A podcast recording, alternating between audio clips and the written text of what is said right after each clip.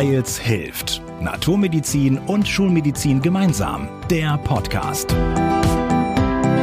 Wir sprechen mit Menschen über Gesundheit, integrative Medizin und Gesundheitspolitik. Hallo, schön, dass du wieder dabei bist. Ich bin Anke Genius. Kennst du jemanden, der an Migräne leidet? Und hast du dich dann vielleicht auch schon mal gefragt, warum der oder die immer so einen Totalausfall hat? Wegen eigentlich doch nur Kopfschmerzen. Wer selbst Migräneattacken hat, der weiß, wie unendlich quälend diese Schmerzen sein können. Wie oft Betroffene auf Unverständnis treffen und wie Betroffene immer wieder verzweifelt versuchen, irgendetwas zu finden, was auf Dauer helfen kann. Ich spreche diesmal mit einer Migräne-Expertin über diesen Schmerz, über diese Attacken und über Ayurveda. Und vielleicht findest du ja heute genau diese hilfreichen Tipps, die du schon immer gesucht hast.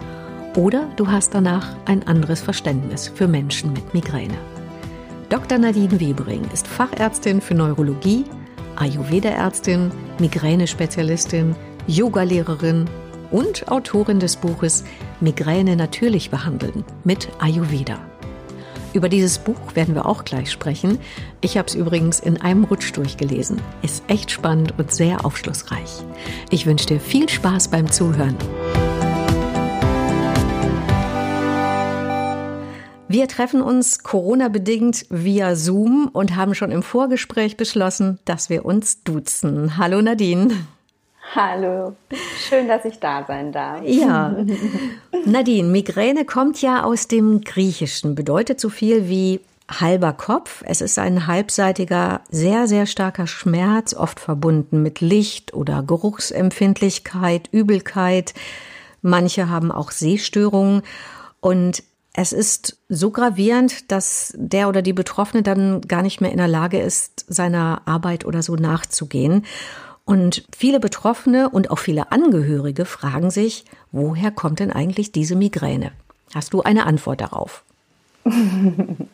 Ich wünschte, ich hätte sie. Ich wünschte, die Neurologenwelt wäre mittlerweile so weit, diese Antwort zu haben.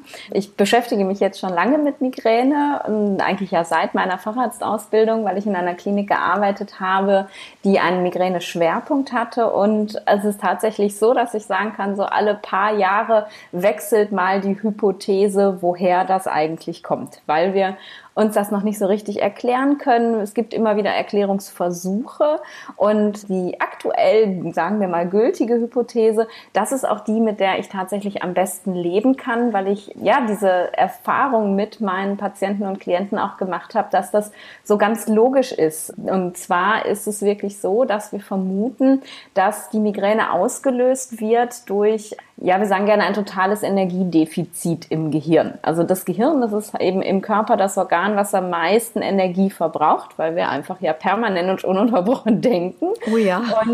Und denn wenn eben das Gehirn leer läuft sozusagen, also wenn nicht mehr genug Energie zur Verfügung steht, dann kommt es und warum, das weiß man halt eben noch nicht so genau zur Auslösung einer ja, Kette von Reaktionen im Gehirn, die am Ende über die Ausschüttung von speziellen Botenstoffen Botenstoffen dazu führt, dass es zu einer Entzündung an den Gefäßen kommt. Und Entzündung darf man sich jetzt nicht so vorstellen, wie wenn man sich irgendwo geschnitten hat und dann entzündet sich das und das eitert, sondern es ist eine sogenannte sterile Entzündung. Also man sieht eben Entzündungsbotenstoffe, aber die, da, da ist jetzt kein Eiter, da sind keine Bakterien oder sonst irgendwas, sondern die Gefäße reagieren eben, als seien sie entzündet. Und das ist eben das Problem und da kommt der Schmerz tatsächlich her. So die Erklärung, aber die Frage ist halt, wie kommt es überhaupt zum Energiedefizit im Gehirn? Und das ist halt noch ja. viel, viel wichtiger, weil warum haben manche Leute keine Energie im Kopf und andere aber schon? Warum kriegen manche Leute Migräne und manche nicht? Und das ja. finde ich halt so spannend. Da ja. schreibst du ja in deinem Buch, auf das wir gleich nochmal näher eingehen, schreibst du ja, dass Menschen mit Migräne auch ein sogenanntes Migränegehirn haben. Mhm. Was bedeutet genau. das genau? Das bedeutet, und das ist vor allem was, was man wirklich auch schon so seit den 90ern weiß, also schon lange, lange, dass die Gehirne von Menschen mit Migräne anlagebedingt etwas anders funktionieren als von Menschen ohne Migräne.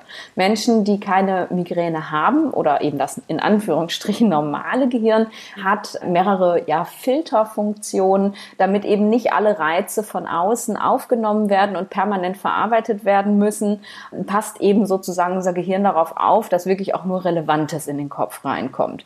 Das kann man sich jetzt zum Beispiel so vorstellen, irgendwie man sitzt im Auto und fährt Auto und man würde wirklich alles spüren, was da ist. Das heißt, du fährst Auto und du spürst deine Füße auf den Pedalen, du spürst den Sitz unter deinem Po, du nimmst das Lenkrad wahr und die Vibrationen des Lenkrads musst du wahrnehmen. Du hörst das Geräusch des Autos, du hörst alle Geräusche von draußen, jegliche Bildinformationen, die reinkommen, also deine ganze Umgebung, alles ist da und dann wird plötzlich vor dir die Ampel rot rot. Und dann wäre das Gehirn vollständig überfordert. Und deswegen ist es eben so, dass diese gesamten Informationen, die reinkommen, aber nicht relevant sind, weggefiltert werden. Die erreichen uns gar nicht. Also ich spüre zum Beispiel meinen Po nicht auf dem Autositz, wenn ich Auto fahre, mhm. sondern ich sehe halt einfach nur, oh, die Ampel wird rot, dann sollte ich jetzt mal bremsen. Mhm. Und bei Menschen mit Migräne ist das tatsächlich so, dass diese Filterfunktion nicht ausreichend funktioniert. Da kommt zu viel an Informationen rein, die alle durchgefiltert werden müssen, alle angeguckt werden müssen. Ist das jetzt relevant? Ist das nicht relevant? Und das führt halt im Endeffekt zu, ja, zu einer Überforderung Überforderung. Das Gehirn äh, arbeitet sich sozusagen leer und dann kommt eben auch noch dazu, und das ist auch nachweislich so, dass Menschen mit Migräne eine Funktion nicht haben, die nennt sich habituieren. Das heißt, das Gehirn gewöhnt sich nicht an wiederkehrende Reize.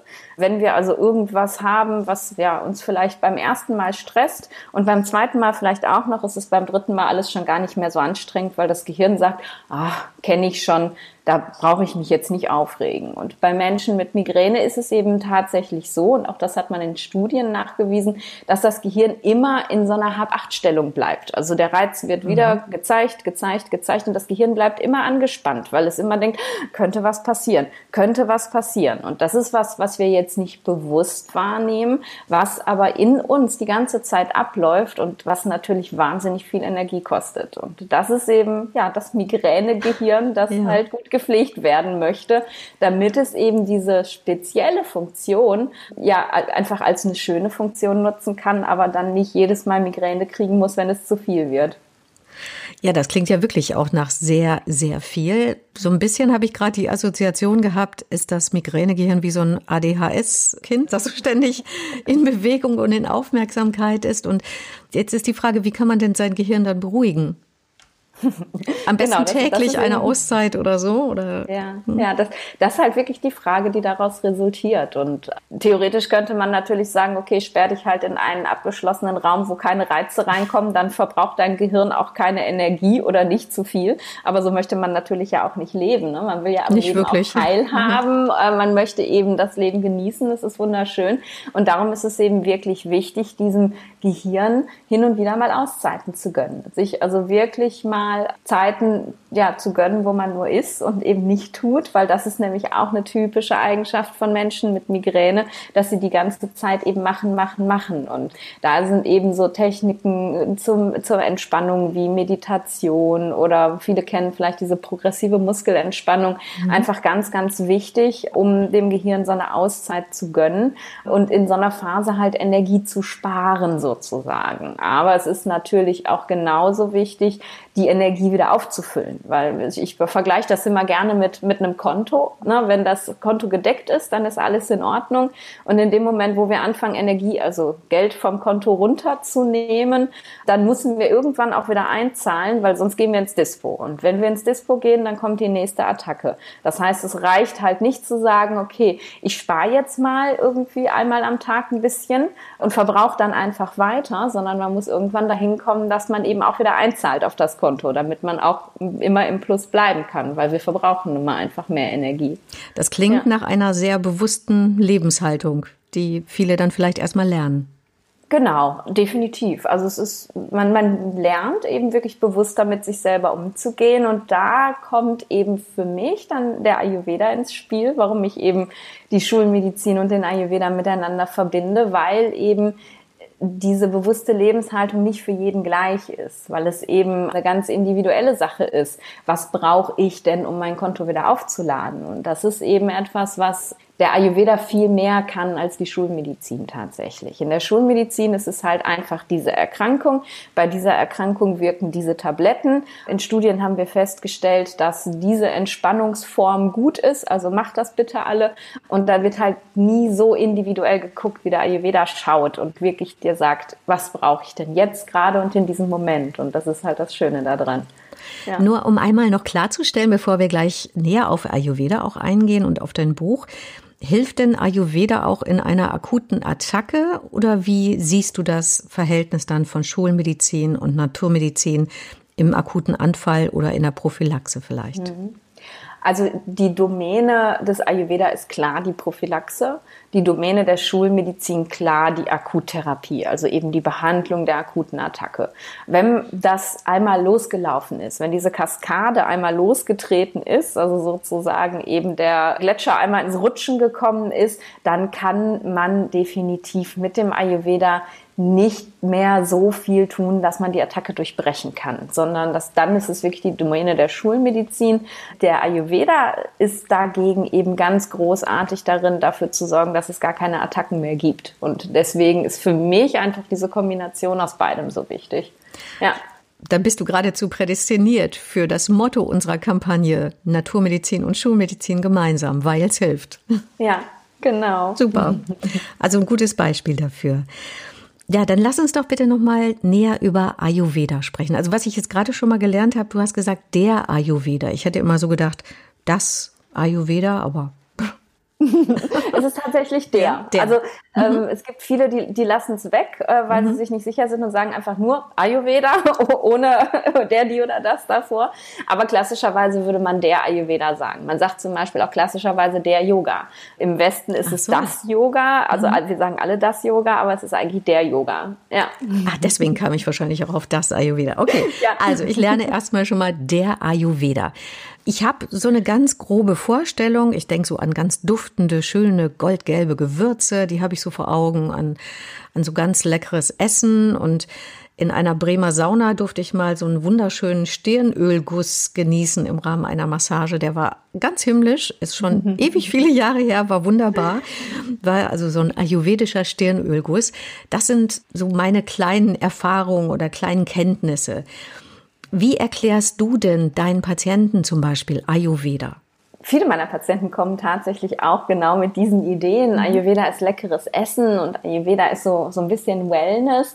Und da versuche ich eben direkt von Anfang an Klarheit zu schaffen, dass Ayurveda ein Medizinsystem ist und eine Lebensphilosophie. Also es geht nicht darum, hin und wieder mal eine schöne Massage zu bekommen, dann wird das schon alles gut, sondern es geht wirklich darum, mit Hilfe des Ayurveda ja die Grundprinzipien sozusagen, wie wir funktionieren, zu verstehen und dann über dieses Verständnis davon, wie wir funktionieren, immer zu wissen, was wir auch gerade brauchen. Und das schafft der Ayurveda eben wirklich über die Art, wie, wie er die Welt betrachtet. Aus ayurvedischer Sicht ist es eben so, dass wir letztlich, ja, wir sind ein Abbild der Natur, sagt man immer so schön. Also alles, was, was in der Natur ist, ist eben auch in uns. Wir setzen uns genauso wie die ganze Natur eben aus allen Elementen zusammen. Und deswegen können wir auch alles, was in uns passiert, über diese Zusammensetzung und Funktion der Elemente erklären und wissen dann eben auch, wenn wir wissen, welche Elemente sind gerade ne, turbulent, erhöht, wie auch immer,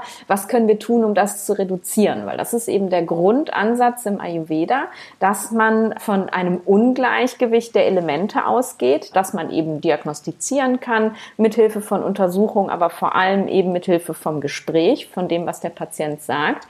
Und wenn man dann eine Diagnose hat und sagen kann, diese Elemente sind bei dir nicht in Ordnung, dann weiß man ganz genau, was man dem Patienten empfiehlt, um das zu reduzieren. Und das geht über Ernährung, deswegen die, die Gewürze und die schönen Gerichte. Das hat wirklich ganz viel auch mit Gewürzen zu tun. Viel mit der Art und dem Rhythmus, wie wir unser Leben leben, weil wir eben hier im Westen so vollständig gegen den Rhythmus der Natur leben. Und da wieder hin zurückzukommen, eben mit dem Rhythmus zu fließen, ist sehr, sehr wichtig. Und dann geht es aber auch über Medikamente, die im Ayurveda tatsächlich eben ja Kräutermedizin sind, also nicht Medikamente, wie wir sie kennen. Und dann gibt es eben auch diese manuellen Behandlungen, wie du eine erlebt hast mit dem Stirnölguss. Und das ist so das Gros der Therapie. Aber bis zum Punkt Medikamente kann eben der Patient alles selber erlernen, selber machen für sich selber. Und das ist mir so, so wichtig, weil eben wirklich ja diese Selbstwirksamkeit wieder gestärkt wird und der Patient wieder erlebt, er kann was verändern. Und das ist eben gerade bei Migränepatienten so, dass sie sich sehr häufig einfach ja so dieser Krankheit ausgeliefert fühlen und der einzige, der jetzt noch irgendwas retten kann, ist der Arzt und sie verlieren einfach so das Vertrauen in sich selber auch und das kann man eben über den Ayurveda wieder zurückgewinnen, weil man eben vieles selber in der Hand hat. Ja, ja was du gerade sagst, ich habe dein Buch geradezu verschlungen, das mir auch im Kopf, dass das bei dir auch im Buch steht. Wenn man zum Beispiel Migräne hat, weil man wetterfühlig ist, dann denkt man ja auch, okay, am Wetter kann ich gar nichts ändern, dann mhm. bin ich dem auch vielleicht so einfach nur ausgeliefert.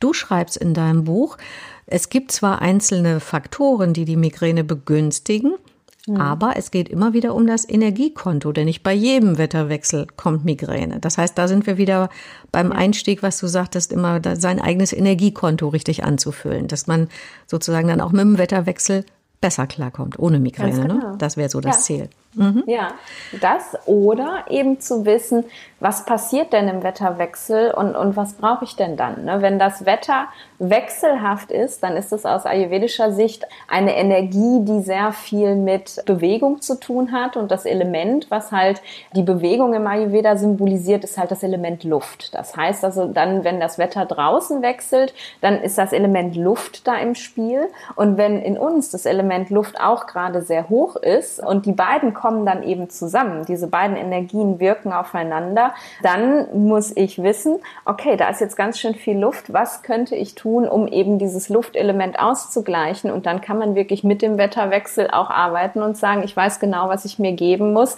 und dann kommt es auch gar nicht mehr zur Migräne. Was ja. wäre das zum Beispiel? Erden? Genau.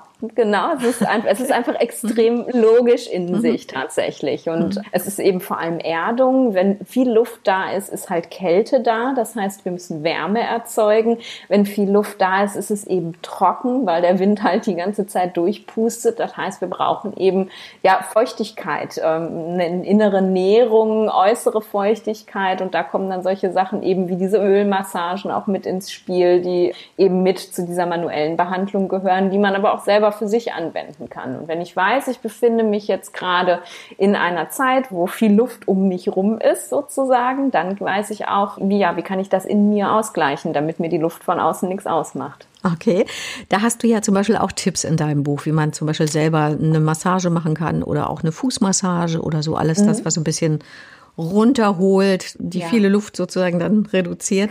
Fand ich auch ganz schön. Dein Buch heißt ja Migräne natürlich behandeln mit Ayurveda und im Untertitel ganzheitliche Methoden und Rituale, um Schmerzen vorzubeugen und zu lindern.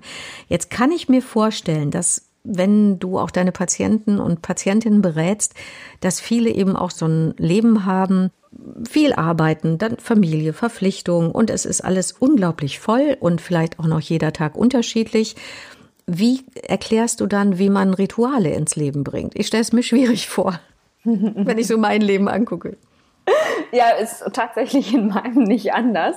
So richtige Routinen und Rituale zu integrieren, das ist manchmal ein ziemlich großer Schritt. Und das ist vor allem, wenn man eben wirklich auch mit Kindern und so lebt und Vollzeit tätig ist, ist es eben viel und man sieht dann gar nicht die Möglichkeiten, wo kann ich das integrieren. Und ich sage halt immer, der Ayurveda muss dich da abholen, wo du stehst. Ne? Der Ayurveda muss in dein Leben passen und nicht du in den Ayurveda. Und deswegen ist es halt wirklich wichtig, dass man sich erstmal anschaut, warum soll ich denn das überhaupt machen? Weil ganz häufig ist es so, und das habe ich eben in meiner schulmedizinischen Karriere erlebt, dass man gesagt bekommt, sie müssen. Sie müssen dreimal die Woche 30 Minuten Ausdauersport machen, sie müssen regelmäßig schlafen, sie müssen regelmäßig essen, sie müssen keinen Stress haben. Ja, herzlichen Glückwunsch. Wer schafft denn das heute bitte in unserer Welt? Und im Ayurveda ist es eben tatsächlich so, dass wir diese Rituale und wie man eben sein Leben gestaltet, auch über die Energien des Tages zum Beispiel erklärt. Also man weiß eben, dass spezielle Energien, mal die von Feuer, mal die von Luft, erhöht sind zu den jeweiligen Tageszeiten und kann dann auch ganz genau erklären, was macht das mit uns und warum macht es Sinn, zu diesen Tageszeiten etwas Spezielles zu machen. Warum macht es Sinn, früh aufzustehen? Das hat nichts mit Eulen oder Lerchen zu tun. Das hat was damit zu tun, dass wir, wenn wir nach einer gewissen Uhrzeit, also nach Sonnenaufgang, sagt man, wenn wir dann aufstehen, dann ist die Erdenergie ganz aktiv. Und die Erdenergie, das ist diese Schwere, die zieht uns dann wieder zurück ins Bett. Dann kommen wir nicht aus dem Quark. Das okay. kennst du vielleicht auch. Ja, heißt also, man sollte sogar vor Sonnenaufgang dann aufstehen? So früh? Genau, genau. Also je nach Zeitumstellung, je nach Jahreszeit geht das mal besser und mal schlechter. Im Moment ist der Sonnenaufgang um 7.30 Uhr. Das heißt also, man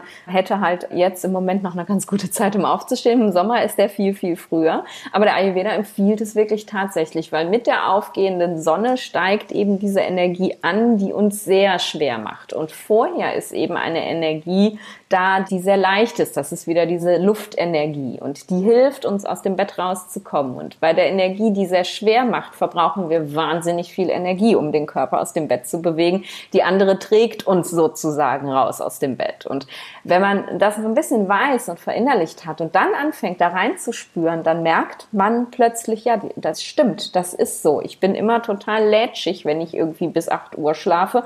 Wenn ich aber mal um 6 Uhr wach werde und dann einfach aufstehe, dann habe ich viel mehr Energie. Und das passiert eben auch in unserem Körper. Da fehlt uns dann die Energie, wenn wir so lätschig sind und die kann eben auch im Gehirn fehlen. Und so kann man sich wirklich den ganzen Tag angucken und so kann man sich den ganzen Tagesablauf angucken. Wann esse ich? Wann gehe ich ins Bett? Warum soll ich um die Zeit ins Bett gehen? Und wenn man das einmal verstanden hat, fällt es viel leichter zu akzeptieren, dass manche Dinge sinnvoll sind. Und dann geht es eben daran, den Weg zu finden, wie kann ich das in mein vielleicht etwas verrücktes Leben mit Kindern und Schichtdienst und, und, mhm. und integrieren. Und auch da gibt's immer Wege. Ne? Dieses pauschale, nein, das geht nicht, das gibt's halt nicht. Ich finde immer mit meinen Patienten zusammen irgendeinen Weg, wie man das doch noch so optimal wie möglich gestalten kann. Ja. Ja, es ist sicherlich eine Herausforderung. auch für jeden.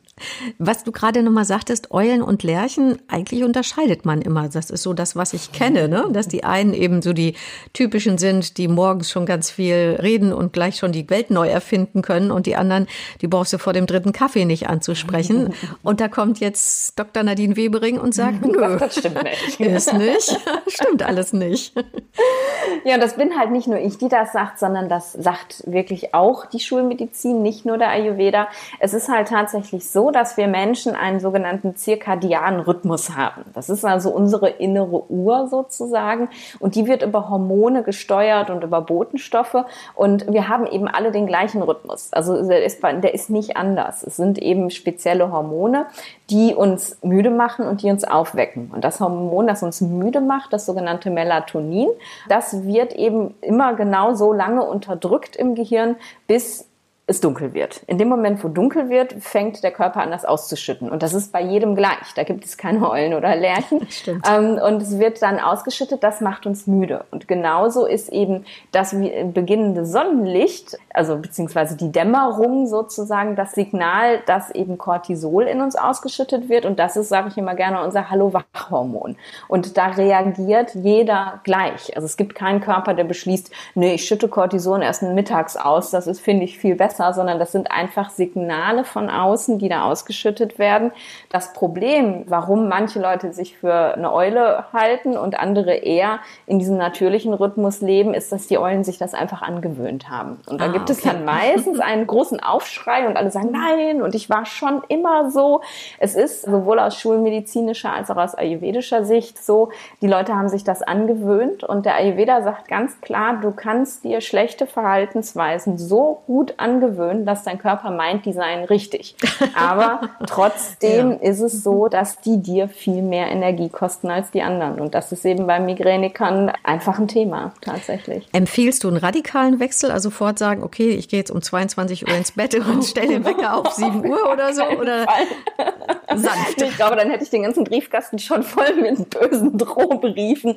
Das funktioniert natürlich nicht. Das, was wir uns über Jahre hinweg angewöhnt haben, sei es eine Ernährung, die nicht optimal optimal ist oder eben einen Tagesablauf, der nicht optimal ist. Das können wir uns nicht von jetzt auf gleich abgewöhnen. Und ich sage halt meinen Klienten immer, mach winzig kleine Schritte. Und wenn es eben ist, dass du morgen Abend 15 Minuten früher ins Bett gehst und 15 Minuten früher aufstehst. Und wenn 15 zu viel sind, dann mach 10. Und dann taste dich da langsam ran. Und irgendwann, und das kann wirklich Wochen dauern, und ähm, ich habe auch Klienten, wo es Monate gedauert hat, aber die sind dann auch erst um 9 Uhr aufgestanden und meist weit nach Mitternacht ins Bett gegangen.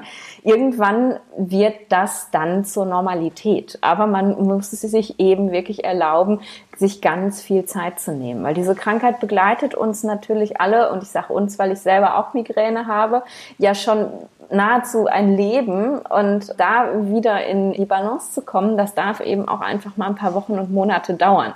Also man darf sich jetzt nicht vorstellen, dass man sich das Buch kauft und man macht das jetzt alles und übermorgen ist die Migräne weg. Wir erzeugen halt Balance, die so viele Jahre nicht da gewesen ist und es braucht seine Zeit. Und man darf sich Zeit lassen. Liebe Nadine, ich könnte noch Stunden mit dir reden. Ich finde es total spannend. Ich würde zum Schluss einfach gerne wissen, was hast du für einen gesund-to-go-Tipp, wenn es für dich mal stressig wird? Also irgend so ein Tipp, der leicht und unkompliziert umsetzbar ist. Mein leichtester Tipp, den ich immer, immer, immer bei mir trage, sozusagen, das ist mein Atem tatsächlich. Also es, ist, es gab ganz viele tolle Sachen, die man anwenden kann, wenn es einem zu stressig wird. Aber das, was immer geht, ist das Atmen. Wir atmen halt permanent und ununterbrochen, aber meistens nicht bewusst. Und wir atmen häufig sehr, sehr flach. Und flacher Atem ist eben für das Gehirn das Signal, ich bin im Stress. Und wenn ich merke, es wird mir zu viel und ich bin im Stress, dann setze ich mich einfach hin und dann nehme ich einfach ein paar tiefe Atemzüge, weil es ist nämlich andersrum genauso. Tiefer Atem signalisiert dem Gehirn, ich bin nicht im Stress. Das heißt, ich kann sozusagen das Signal umkehren, indem ich einfach mal die Augen zumache, einfach mal drei, vier ganz tiefe Atemzüge nehme in den Bauch rein und ich merke eben wirklich, wie sich in mir dann alles entspannt. Und am Anfang ist das auch eine Übung, das muss man eben auch lernen, da zur Ruhe zu kommen. Aber mir reichen mittlerweile wirklich drei Atemzüge und dann weiß ich, okay, hey, es ist alles nicht so schlimm. Mein Gehirn weiß dann, du, du wird weitergehen, du gehst jetzt hier nicht unter und es wird alles immer wieder gut. Und das ist eigentlich so mein, mein größter Tipp, weil den Atem hat man immer dabei, egal wo man hingeht. Super Tipp. Dankeschön. Danke, Dr. Nadine Webering, Fachärztin für Neurologie und Ayurveda-Expertin und Ärztin. Danke dir. Danke dir. Mach's gut. Und ich danke dir fürs Zuhören. Und wenn du Lust hast, dann abonniere am besten unseren Kanal, dann verpasst du auch keine neue Folge, wenn unser Podcast wieder rauskommt bei Weils hilft. Wir hören uns. Tschüss. Wir hoffen, ihr seid beim nächsten Mal wieder dabei. Hört uns auf weils-hilft.de und vielen Podcast-Plattformen.